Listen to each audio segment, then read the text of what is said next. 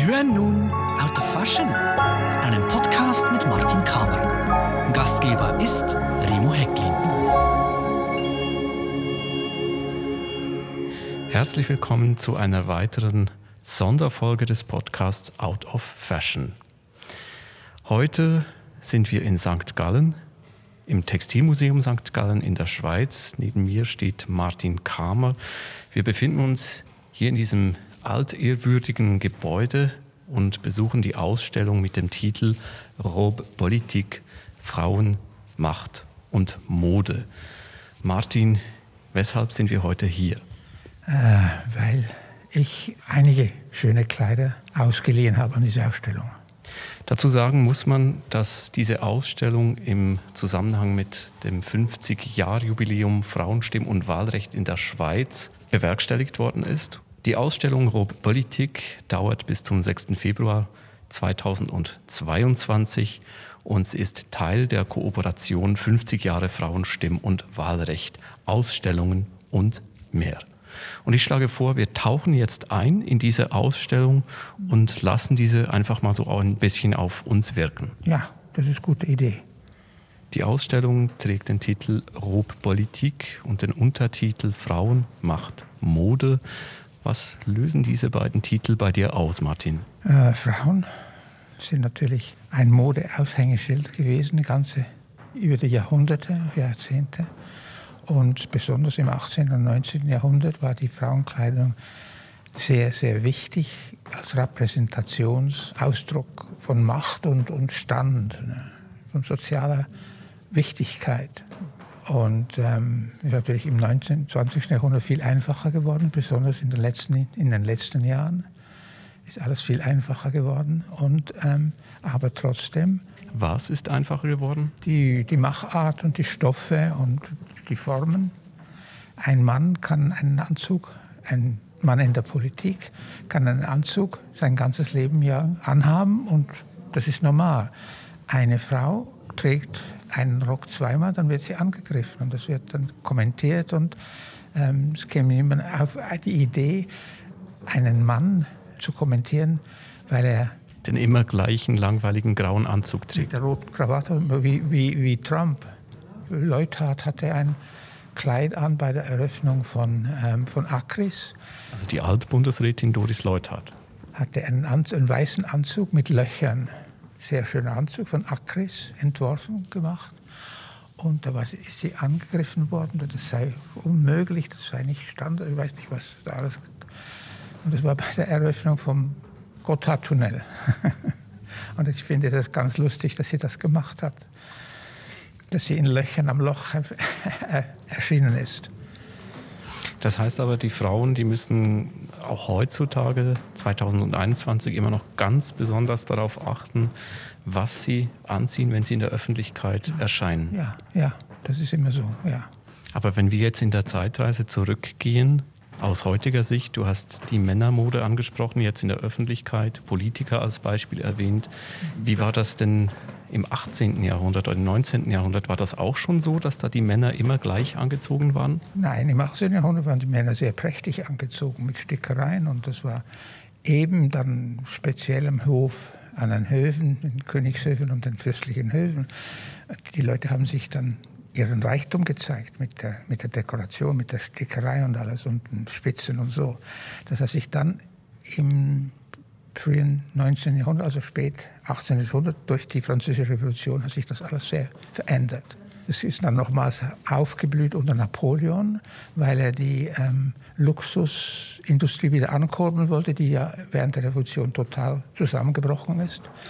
Und viele Sachen Handwerk hat, ist verloren gegangen und Napoleon hat das bewusst wieder angekurbelt und hat gesagt, alle, die bei ihm am Hof erscheinen, erscheinen müssen standesgemäß, also sehr reich bekleidet sein und das hat sich dann durchgesetzt. Aber dann mit Textilien aus Frankreich. Ja, ja, ja. Das war dann auch ganz ja, wichtig, glaube ich. Ja, spe speziell die Luxussachen. Und dann ähm, so gegen 1810, 1820 hat es eine, in der Männermode eine große, äh, gab es einen großen Bruch, weil die Mode wurde sehr sober, wurde sehr einfach. der schwarze Anzug kam ab, der braune Anzug kam ab. Es war immer noch zweiteilig, aber das einzige im 1900 bis 1870, 1880 waren die äh, Gilets, die waren farbig und da konnte man einen Akzent setzen. Also leichte Abwechslung mal auch mit in, in die Alltagskleidung mit reinbringen. Ja. Aber heute geht es nicht um die Männer und die Männermode. Heute geht es eben um die Frauen, um repräsentative Frauen auch aus Politik und Gesellschaft, die in dieser Ausstellung vereint sind. Und wir sind hier jetzt im ersten Raum, stehen vor einer Vitrine und in dieser Vitrine ist ein Kleid, das mir bereits sehr bekannt ist. Das ist aus eurer Sammlung. Ja, das ist aus unserer Sammlung. Das ist eine Robe à la Française in einem Jean-Jean Taft, broschierten Taft. Das ist eine sehr Repräsentationsrobe ungefähr 1760, französisch. Mit der hätte man an den Hof gehen können. Aber es ist nicht eine Grand Grala, das ist einfach eine, eine, also eine Festrobe, aber nicht. Also da gab es auch Unterschiede von, von diesen Festen. Oh ja. Oh ja. Oh ja, das gibt dann, das ist ähm, im Kanon von, von den Hofroben ist es eine, eine einfache Robe. Also eher schlichte Festabendroben. Eine, die anderen Abendroben, die waren dann mit Gold gewirkt oder mit Silber gewirkt. Und je mehr wichtiger der Anlass war, desto und wichtiger die Person war, desto luxuriöser waren die, auch mit den Dekorationen, die drauf Also üppiger. So, üppiger, ja.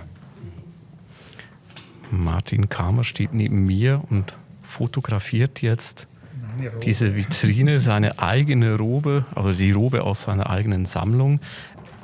Weshalb machst du das? Auch zum, als Dokumentation. Hier im selben Raum, aber ein paar Schritte weiter, stehen wir jetzt vor einem Hofkleid, einem prächtigen Hofkleid mit einer noch viel prächtigeren Schleppe. Und dieses Hofkleid von Mary Watson Wentworth, sie war Marquise von Rockingham und dieses Kleid stammt ungefähr von 1794. Das ist auch aus eurer Sammlung. Genau, das ist ein sehr schönes Kleid in einem Goldbrokat. Der ist taufisch mit einer sehr langen Schleppe, ungefähr eine zwei Meter lange Schleppe. Das war ganz lustig. Ich habe das auf einer Auktion gekauft als Faschingskleid. Der Stoff ist so modern und so frisch, der, der, der leuchtet und ist fast vulgär.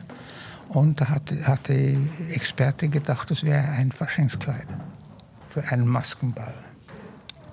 Kannst du dich noch erinnern, wo du das Kleid gekauft hast? In London, an einer London-Auktion. Neben dieser Vitrine mit diesem festlichen Kleid, da werden auch Spitzen und Stoffmuster gezeigt, die in Zusammenhang stehen wohl mit diesem Kleid. Mit, dies, mit diesen Kleidern hier, ja. Das ist eine Engagement, das ist äh, eine Rüsche, die am Arm angemacht war, also am, am Ende der, des Ärmels angemacht war. Und das 17. und 18. Jahrhundert. Und das ist jetzt eine Spitze von ungefähr 1730, eine Nadelspitze. Ja. Und hier ist ein Stück Samt mit Goldbroschierung. Und das ist eine Stoffbahn aus Florenz, ungefähr 1540. Und gegenüber haben wir ein Bildnis von Eleanor Toledo, die Gattin von Cosimo Medici. Und sie hat ein Kleid an und das ist praktisch der gleiche Stoff. Dieses Stück Stoff das vor uns liegt, das hat eine Dimension von ungefähr 40 Zentimeter quadratisch. Ja. Das stammt auch aus eurer Sammlung. Ja, das stammt aus unserer Sammlung und ähm, sehr ein ganz rares Stück. Eigentlich noch in ziemlich gutem Zustand. Es hat ein paar Stellen, die restauriert werden mussten, aber es ist so ein rares Stück. Und wenn man dann noch eine, ein Porträt hat, wo eine Dame ein Kleid trägt, das fast praktisch aus dem gleichen Stoff. Es ist praktisch der gleiche, ein kleiner Schnörkel ist anders. Die Farbe ist anders, aber sonst ist das Bild auf dem, auf dem Bildnis von Bronzino, dem Maler, ist der Samt, der Samtteil ist schwarz in unserem Stück Stoff ist der Samtteil rot. Das heißt, das hilft natürlich dann auch, um, um das Ganze zeitlich zu verorten. Ja, klar. Das hilft, das hilft wahnsinnig. Man ist immer froh, wenn man sowas findet. Gleich gegenüber ist eine weitere Vitrine und in dieser Vitrine liegen kleinere und mittelgroße Stücke Stoff. Stoffbahnen, ja. Und zwar eine Stoffbahn ist auch von unserer Sammlung und die ist ungefähr von 1760 aus Lyon, eine Lyon-Seide mit Metall. Und es ist ganz interessant, das Dessin, also der, die, die Zeichnung, also das, das Motiv auf dieser Seide ist Pelz. Zwei verschiedene Pelzarten, die da drauf sind. Also stilisierter Pelz. Ja, ja. So ein Trompe-l'œil mit, so, mit Bändern die, und Maschen, also sehr ein äh, aufwendiger Stoff mit Silberlan und Goldlan. Mein Sammlungspartner Wolfgang Ruf hat schon lange eine große Textilsammlung und er hat immer insistiert, dass diese Textilien äh, vom Webkante zu Webkante breit und immer auch die Wiederholung des, der Zeichnung, des Dessins auf, der, auf, auf dem Stoff, dass das da ganz drauf ist. Einem Text, der hier an der Wand steht, ist zu entnehmen, Regentinnen mussten sich seit der Antike über das Mittelalter bis zum Rokoko auch durch ihr Aussehen von den übrigen Bevölkerungsschichten abgrenzen. Hier kommen wir in die Abteilung, da steht unter Männern nachahmen oder herausragen. Was hat das zu bedeuten, wenn du jetzt die Kleider an deiner Seite rechts betrachtest? Ja, was soll ich sagen? Das ist zum Beispiel Mrs. Thatchers Kleid das eigentlich ziemlich maskulin ist. Sie muss sich in der Schar von den äh, soberen Anzügen muss sie sich herausheben, aber sie, darf, sie muss doch dann mitmachen. Sie ist nicht frei, irgendwie in einem Cocktailkleid zu erscheinen. Sie wusste, dass sie, wenn sie sich gegen diesen Herren, Herrenschar durchsetzen musste, musste sie sich durch ihre sobere Kleidung auch durchsetzen. Hier steht an der Wand geschrieben, der dunkle Herrenanzug, scheinbar zeitlos und fast schon uniform, ist essentieller Bestandteil der Garderobe eines Politikers. Der politisch aktiven Frau hingegen stehen vielfältige Möglichkeiten offen, sich durch gezielte Wahl ihrer Kleidung zu positionieren. Das ist ja eigentlich sehr positivistisch jetzt geschrieben, aber du hast eingangs gesagt, das ist ja sehr oft auch mit der Frage verbunden, ja, wie wirkt das denn jetzt und werde ich dann bloß als Frau auf dieses Kleid reduziert? Ja, das ist schon so, denn diese Reduktion auf, auf Kleider, das ist bei den Männern nicht so. Aber können denn Politiker jetzt heute, also Männer, können die auch provozieren oder sollten die auch mehr provozieren mit anderen Kleidern? Die provozieren, die Leute, die, die provozieren. Hier ist ein Beispiel, ein Herrenanzug vom Nationalrat Michael Töngi. Michael Töngi, ja. ja. Und er hat einen Zweireiher, sehr sober, aber mit einem sehr bunten Hemd. Das ist so seine, das zu kombinieren, um eben ein bisschen Freude in die ganze Sache zu bringen. Also ein sehr buntes Hemd ohne Krawatte. Ohne Krawatte, ja. Das ist ein moderner Mensch. Wenn wir weitergehen, sehen wir hier ein kleines Fenster, ein Guckloch mit einer Daguerreotypie drin und mhm. die ist auch von dir. Ja, das ist aus meiner Sammlung. Und die also Daguerreotypie zeigt Amelia Blume, die amerikanische Vorkämpferin für Frauenrechte. Und sie steht da in einer langen, frockartigen Jacke und hat ein paar Herrenhosen an und Herrenschuhe. Und die hat ja dann auch diese Blume, Blumen also in Amerika sind dann diese Pluderhosen, die sind nach ihr genannt. Sie äh, hatte die Absicht, die Frauenkleidung zu reformieren. Sie hat auch sehr viel geschrieben und sie hat für Frauenrechte gekämpft. Und das ist wahrscheinlich das einzige Foto von Amelia Blume. Und die, die datiert ungefähr 1849 ungefähr.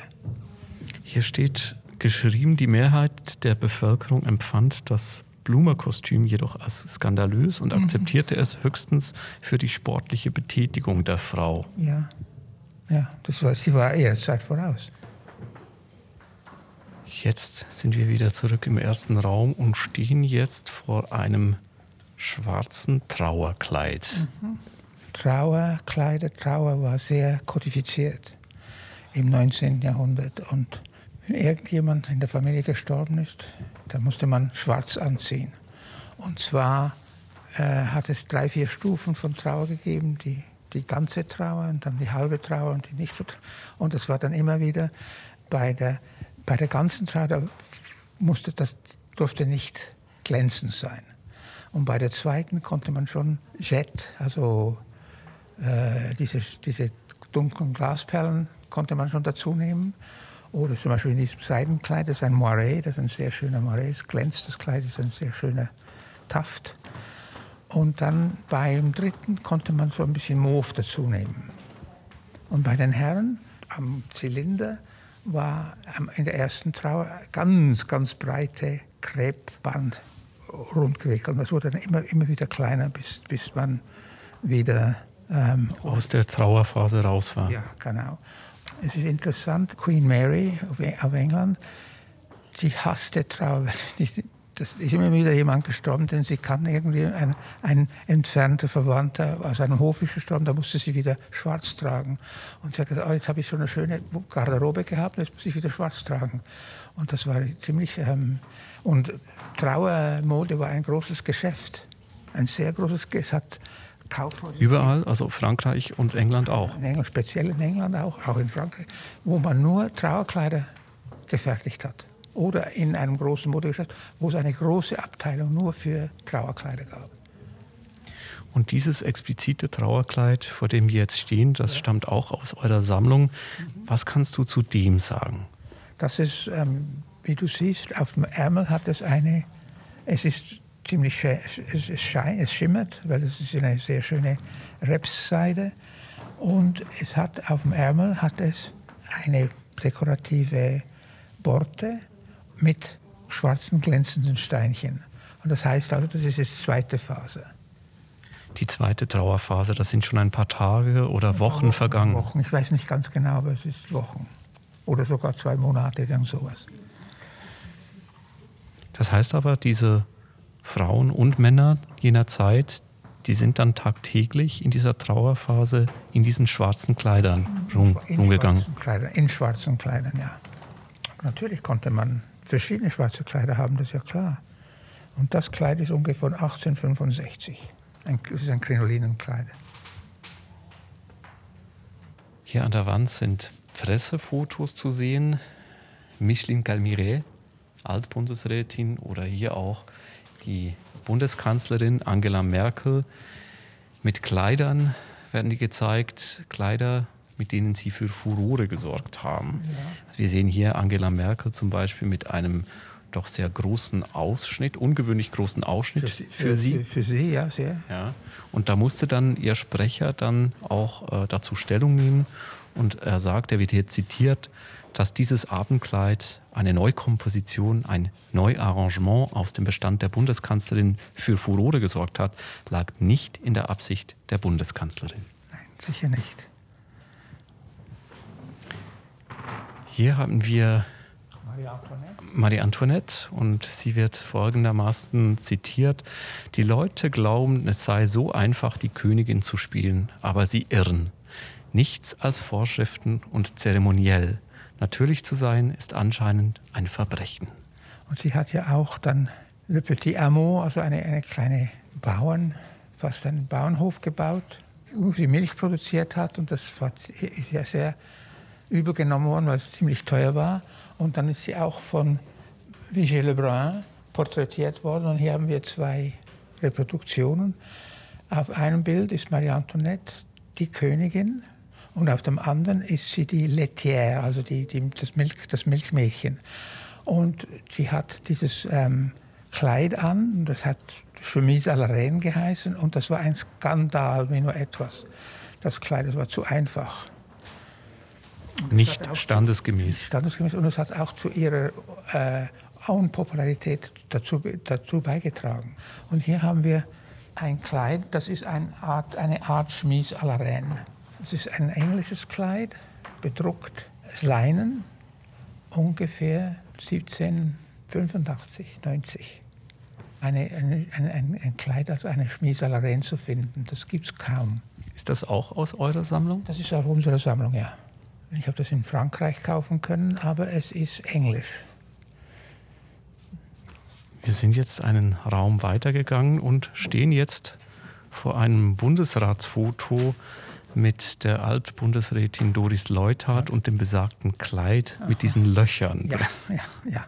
Von ähm, Acris, der ja ein St. Galler Modelabel ist, ein internationales, sehr renommiertes Modehaus. Ganz toll. Zur Erinnerung, diese Ausstellung, die wir hier jetzt im Textilmuseum St. Gallen besuchen, steht im Zusammenhang mit dem 50-Jahre-Jubiläum Frauenstimm- und Wahlrecht in der Schweiz. Da, hier stehen wir vor einem sehr schönen Abendballrobe der Kaiserin Sissi von Österreich. Von 17. Es steht hier 1865, aber es ist 90er Jahre. Also 1890 wäre das Kleid, das ist ja, hier ja. falsch datiert. Ja. Und das ist nicht Datierung der Sammlung und nicht des Museums. Also das stammt nicht aus eurer Sammlung, das ist eine Leihgabe aus Winterthur auch. Ja. Hier stehen Schlagworte wie Modewechsel oder Luxus als Strategie, royale Symbolik oder Farbsymbolik. Und hier stehen wir vor Fotos und Bildern, die berühmte Politikerinnen, Politiker zeigen. Hier zum Beispiel stehen wir vor einem Foto das zeigt den ehemaligen Präsidenten der Vereinigten Staaten, Donald Trump, der hier Hände schüttelt mit Bundesrätin Simonetta Sommaruga anlässlich der Eröffnung des World Economic Forums 2019. Simonetta Sommaruga kommentierte ihre Kleiderwahl mit folgenden Worten. Als ich im letzten Januar das Weltwirtschaftsforum eröffnete, trug ich ein rotes Kleid, weil meine Rede von einer brennenden Welt handelte, in der das Klima bedroht ist und Tiere aussterben. Ja. In dem Raum, in dem wir uns jetzt befinden, da geht es um Frauen, die auf nationaler Ebene in der Politik tätig sind, sei es als Bundesrätin, als National- oder Ständerätin. Und die werden hier auch zitiert, zum Beispiel Andrea Kmür, die sagt, ich war wirklich überrascht, als ich eines Tages im Zusammenhang mit der Wahl in den Ständerat in der Luzerner Zeitung zwei Fotos von mir gesehen habe, worauf ich eben diesen Bläser getragen habe und es im begleitenden Artikel hieß, dieses Kleidungsstück habe mir zum Glück verholfen. Ich fand das schon etwas speziell, denn es war mir selber nicht bewusst, einen textilen Glücksbringer zu haben. Dieser Bläser wird hier auch präsentiert. Gleich daneben ein Kleid von der Bundesrätin Karin Keller-Sutter, ein Kleid designt von Akris. Ja, wieder mal von Albert Kremler. Und interessant ist, dass gleich daneben dann ein T-Shirt ausgestellt wird und präsentiert wird, ein T-Shirt der Nationalrätin Tamara Funigello. Und sie sagt, ich versuche nicht durch meine Bekleidung so wenig Angriffsfläche wie möglich zu bieten, aber ich gebe ihr keine Bedeutung. Normalerweise trage ich auch eine Art Anzug, eine schwarze Hose, ein schwarzes T-Shirt und einen Bläser. Es muss praktisch sein, es muss bequem sein, ich muss es an einer Demo und in einem Nationalratssaal tragen können. That's it. Interessant finde ich auch diese Randnotiz hier. Bundesrätinnen sind nur bei wenigen Anlässen, wie zum Beispiel bei Staatsempfängen, Kleidervorschriften unterworfen, wobei der Dresscode von der jeweiligen Bundespräsidentin vorgegeben wird. Das Geschäftsreglement des Ständerats schreibt lediglich schickliche Kleidung vor. Der Nationalrat verzichtet ganz auf Bekleidungsvorschriften. Wusstest du das? Nein, das ist mir heute so bisher interessant. Interessant finde ich diese Umfrage, die das Textilmuseum St. Gallen vor dieser Ausstellung durchgeführt hat. Man hat sämtliche Deutsch- und Westschweizer Parlamentarierinnen anonym befragt. Man hat sie um eine Stellungnahme gebeten zu ihrer Berufskleidung. Und da sind Fragen drin wie zum Beispiel, werden nach Ihrer Einschätzung Politikerinnen häufiger wegen ihrer Kleidung in den Medien thematisiert als ihre männlichen Kollegen? Und diese Frage mit Ja beantwortet haben 96 Prozent der Frauen. Ja, da sind wir wieder am Anfang unserer Reise durch diese Ausstellung. Die Frau wird heutzutage 2021 immer noch mit ihren Kleidern und ihrer Kleiderwahl konfrontiert. Mhm. Ist natürlich eben auch, weil die Frauenmode viel fantasievoller ist als die Männermode. Und da kann man sich ausleben. Frauen könnten sich ausleben. Sie dürfen das aber nicht, denn sonst werden sie angegriffen. Das ist äh, Frauenschicksal. Das sollte sich aber ändern und wir hoffen, dass sich das ändert. Ja, und diese Ausstellung, die wird bestimmt auch etwas dazu beitragen, um sich dessen bewusst zu werden. Ja, das ist Hoffen. Hoffen. Rob Politik, Frauen, Macht, Mode. Lieber Martin, herzlichen Dank, dass du uns durch diese Ausstellung mitgenommen hast und interessante Hinweise hier und da uns mitgeteilt hast. Diese Ausstellung im Textilmuseum St. Gallen, die dauert noch bis zum 6. Februar 2022. Danke, dass Sie uns zugehört haben und ich hoffe, dass wir Sie angeregt haben, diese Ausstellung hier in St. Gallen zu besuchen und anzusehen und dass Sie äh, von dessen Inhalt sehr viel nach Hause tragen können.